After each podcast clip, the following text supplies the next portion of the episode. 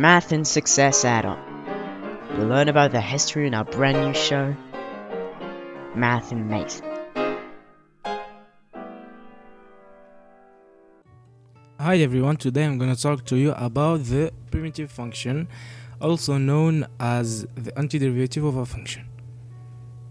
So first we're going to start with the definition. So the antiderivative or primitive function of a function f is a function capital F whose derivative is equal to the original function. So uh, in other words, uh, antiderivative is like derivative, but uh, this time we go backwards. Instead of deriving, we're gonna find a previous function whose, whose derivative is equal to the original function. Uh, so how do we calculate the antiderivative? Uh, for example, the function capital F of x equals x squared plus 5 is an antiderivative of the function f of x equals 2x uh, because we know that the derivative of x squared is 2x and the derivative of 5 is 0 and 5 is a constant. Uh, so we can see that we'll have we will have an infinite number of antiderivative uh, because there is an infinite number of constants. So for example, capital F could be x squared or x squared plus 6 plus 6 or uh, x squared minus, uh, 3 and that's why we will symbolize these constants with only one letter uh, which is uh, the letter C. So the antiderivative of the, the function f of x equals to x is actually uh, capital F of x equals x squared plus c so that is the first method to find an antiderivative. We simply uh, use the previous uh, formulas that we used for derivation. Uh, but there is also um, some uh, formulas that are specific to the antiderivative and we have to know them to calculate uh, other functions that we can guess with the basic basic uh, formulas that we use in derivation. finally, um, we know that we could find the derivative of a function graphically. Uh, however, there are no graphic methods to find the antiderivative of a function.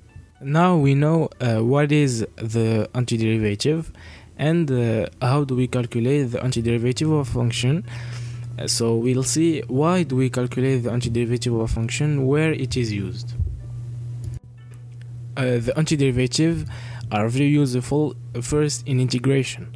Uh, so integration is used to calculate an area formed by the curve of function and the x-axis. And to use it we have and to calculate it we have to use a formula uh, that involves the antiderivative of the previous function. Uh, so we can see that the integral uses mainly the antiderivative notion and uh, we know that integration is widely used in many domains, especially in industry, and uh, and that's why antiderivatives are very important to master and to know, so that we won't find difficulties to calculate integration. Uh, also, antiderivatives are used in differential equation, uh, which are equations that relate one or more function and their derivative, and these are also used a lot in uh, physics. So now we're gonna see a little bit of history about the primitive function. Since the 16th uh, century, many mathematicians tried to find a way to calculate the surface formed by a curve of a function and the x-axis. Uh, but the one that came up with the previous uh, formula was Leibniz, who was a German uh, mathematician, and he used the previous works of uh, Bonaventura Cavalieri. Uh, so we can guess that he was the one to discover the antiderivatives because uh, the formula that he found involves uh, this notion. Uh, however, some says it was in fact Isaac Newton because uh, he was the one to to create calculus at the beginning. But historians came up to the conclusion that both both of them uh, eventually came up to the same conclusion individually.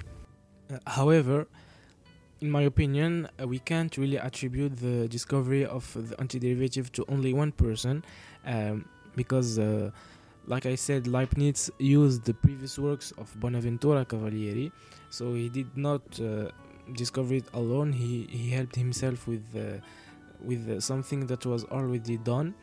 Uh, and we can we can say that it was more of a collective effort to find the, the antiderivative notion um, but uh, mainly the the integration it is not only one mathematician who discovered this uh, notion, but many mathematicians over the years. So to conclude this, uh, a little anecdote for you. Uh, the symbol that we use in integration was just, uh, in fact, the way Leibniz uh, wrote the letter S. So thank you all for listening to me, and I hope that you understand that you understood what is the primitive function, what is what it is used for.